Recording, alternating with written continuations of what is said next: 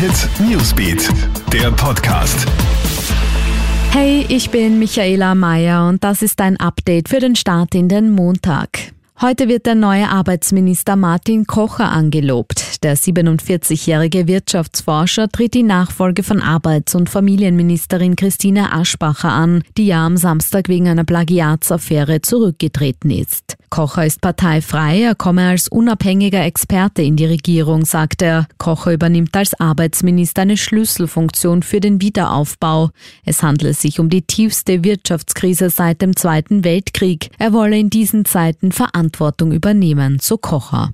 China erlaubt nun einem internationalen Expertenteam der Weltgesundheitsorganisation WHO die Einreise. Die Delegation soll am 14. Jänner eintreffen, um in China die Ursprünge des Coronavirus zu untersuchen, heißt es. Ende 2019 ist das Coronavirus ja erstmals in der Provinzhauptstadt Wuhan festgestellt worden.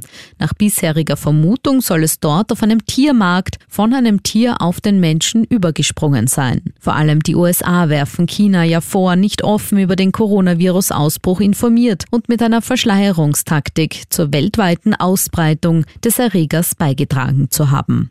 Und die Modekette Adler ist insolvent. Das deutsche Unternehmen, das auch 24 Filialen in Österreich hat, hat einen Insolvenzantrag gestellt. Der Konzern solle saniert werden, heißt es. Auslöser für den Insolvenzantrag seien die erheblichen Umsatzeinbußen durch die seit Dezember andauernden Schließungen. Adler hat über 3300 Beschäftigte und 171 Filialen in vier Ländern.